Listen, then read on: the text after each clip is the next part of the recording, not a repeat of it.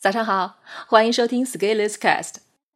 为什么老板喜欢搞九九六工作制？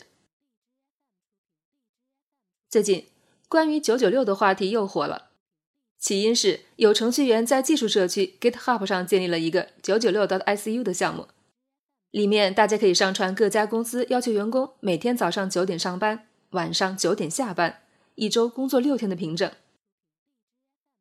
这些内容到底是真的还是假的呢？这个项目出来以后，国内有一些浏览器就屏蔽了这个项目的访问地址。注意，九九六 .icu 是一个网址，是可以直接访问的。从这个动作来看，就坐实了这件事情。这次的热点引发了大家的广泛讨论。不过，我并没有第一时间参与进去，因为该说的话，马克思在《资本论》里面已经说透了。去年这个时候，我就已经带着社群小伙伴读完了《资本论》。如果那个时候你跟着我读过的话，你会发现，尽管过了快两百年，事情的本质上并没有太大的变化。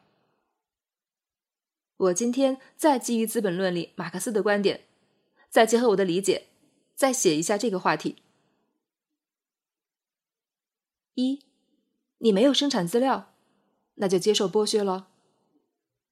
如果你把在公司上班看成接受老板的剥削，那九九六工作制就是老板压榨员工的标志。当年英国的资本家为什么可以持续压榨员工？是因为如果员工不接受这份工作，就没有收入，就没有办法养家。如果停止工作，就没法活命。同时，员工没有生产资料，不能自己生产，必须进厂，依靠资本家的生产资料。而员工为什么没有生产资料？因为他们很多人自己的耕地被夺走了。如果你现在一没有生产资料，二要靠工资才能生存，三家里也没有矿，那么你就必须老老实实上班。毕竟你有欲望，你要生存，你要消费，你要养家，你还要还房贷。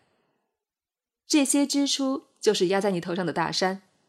如果你停下来，你就会被债务包围，你就没法活命。而如果你去的是一家私有制公司，那你必然会面对十九世纪英国工人同样的命运。不过现在条件好了，上班不会在身体上虐待你，但是在心灵上虐待你，一般人也看不出来呀。有兴趣的同学可以读一下《资本论》第一卷中，马克思描述了英国工人的工作和生活环境，触目惊心。如果你不想被剥削，那你要做这几件事：自己掌握生产资料，这就相当于你自己在尝试做个小资本家，其实就是做生意或者创业了。但是在这个时代，认知能力反而是很重要的生产资料。很多员工并没有这个能力，因为员工经常被洗脑，要么被老板洗，要么被营销号洗，唯独没有本事自己给自己洗。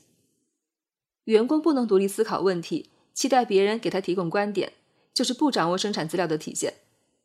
只有极少数员工才具备单干成资本家的能力。看看马克思怎么说：一个无财产，但是有精力、有诚实心、有能力、有营业知识的人，也能变为资本家。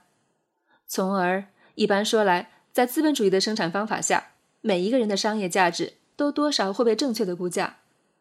统治阶级越是能吸收被统治阶级的优秀分子，他的统治权就越是牢固，越是含有危险性。不靠工作收入也能养活自己。如果你上班纯粹就是为了做些事儿，而不是为了赚工资，那个时候你并不在意被剥削的问题。相反，你会更热爱你的工作，因为工作使你快乐，使你的生活充满意义。而且你会天天主动加班，停不下来。其实我现在就是九九六，严格意义上说，我是早上六点到晚上十二点，一周七天都在处理工作的事情。所以对我来说，反正都是在做事情，并没有什么上下班的概念。当然，如果你家里有很多房、很多资产，你可以不用上班，做你想做的事情。发现没有？要做到以上事情还是挺难的。如果你做不到，那就老老实实接受九九六的安排，因为你在别人家的地盘玩，你说了不算。二，其实老板是可以和员工共赢的，虽然希望很渺茫。前一节说的是员工，现在说老板。当九九六这件事再一次火起来的时候，你会发现，最终赢的其实还是老板。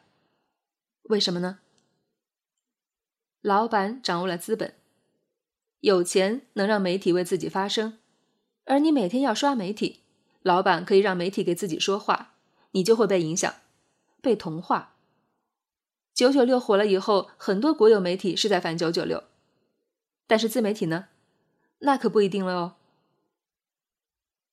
老板掌握了认知高点，你平时喜欢的大 V，你看他们的文章，当成自己学习进步的阶梯。但是大 V 很多就是老板，老板必须为自己说话，而且老板擅长讲故事，故事就是用来蒙蔽员工的认知的。员工脑子不清楚的时候，听个故事就觉得人生受到了启发，于是改变了观点，觉得我现在这么差劲，又有老板收留我。我必须九九六，表明我的态度。老板才是企业游戏规则的制定者。老板决定了企业要不要九九六，这其实可能就在一念之间的事情。比如，老板在老板的圈子里也会跟风哦。老板之间会形成同业联盟，员工和员工会形成圈子，老板和老板也会形成圈子。而你在公司，你和老板是上下级关系。不是圈子里的圈友关系，定位不一样。圈子的利益至上，圈外的利益随便了。所以，如果你让员工发起一场针对老板的打击，员工就是一群乌合之众，根本不是老板的对手。说实话，在很多老板眼里，员工就是标价的人力资本。三百一天不愿意，那就五百一天，行不行？不过话说回来，在短期内认知能力不够，无法变成老板的时候，你要怎么办呢？你肯定要变成老板最喜欢的那个人啊！你想想，在公司你和老板对着干，是不是一定没好下场？毕竟这是谁的场子？所以，如果你不打算和老板对着干，就注定你要成为老板最喜欢的那个人，至少不讨厌吧。但是老板喜欢的那个人，不是指你一定要去溜须拍马，虽然这是最直接有效的针对人性弱点的下手方式。对于那些死都认为自己不可能溜须拍马的人，那你就要变成那个特别能吃苦、特别能九九六的员工，是你的最佳策略。老板也是人，人喜欢什么呢？人喜欢别人的认可和确定。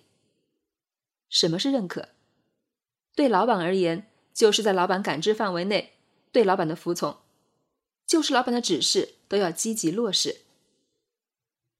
比如，当老板说我们要九九六，你要第一个做到在公司搭帐篷，这样老板会认为这是我的兵啊，特别好用。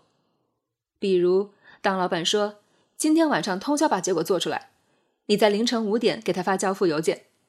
这样，老板会认为这是我的人啊，太给力了。但是要在感知范围内服从才算，因为很多细节老板感知不到，而这些感知不到的地方，你可以自己说了算。比如，老板说今年业绩要翻倍，老板能感知到的就是业绩翻倍。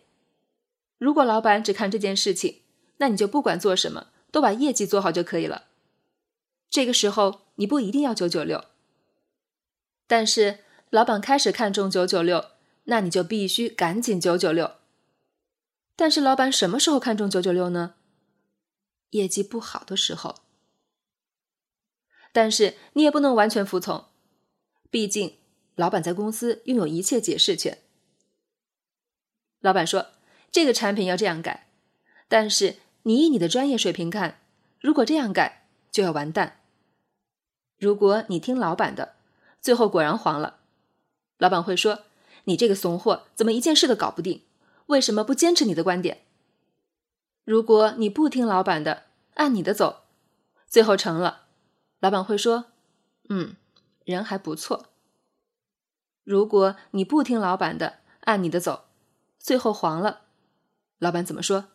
就看他要不要培养你了。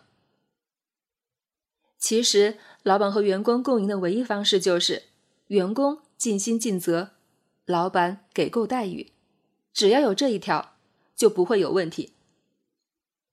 沿着这条思路，员工做事学本事，提升认知，老板带一带，最终有条件自己当老板。然后，原来的老板给员工一笔投资，这样员工的事业成功了，老板年纪大了，老板可以继续辉煌，这是绝对的双赢。但是人都是贪婪的，美好的平衡会很容易打破，最后变成囚徒困境。老板给的再多，员工也还是会不满意，毕竟欲望会涨，但是薪水未必比欲望涨得快。员工付出的多，付出以后，老板可以过河拆桥。毕竟不会忽悠的人，怎么能团结一群人一起工作呢？所以期权到了不兑现，员工年龄大了可以裁员。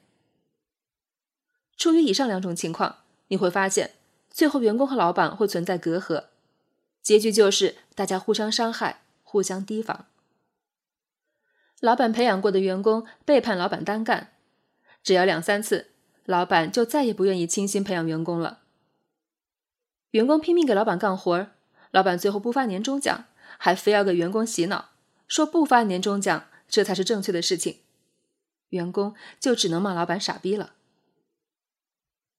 人心是如此复杂，合作事业是如此容易互相伤害。别看老板光鲜，他也可能被下面的人坑害。别看员工偷懒。他当年卖命赚的钱还不够去植发。既然没有什么可以确定的事情，那就干脆让他们都九九六吧，把他们的时间都锁在工位上，这是老板们唯一能确定的掌控感了。深夜，老板从办公室出来，沿着办公区走过，看到灯火通明，大家都在工作，内心一片欣慰。今年的兰博基尼有着落了。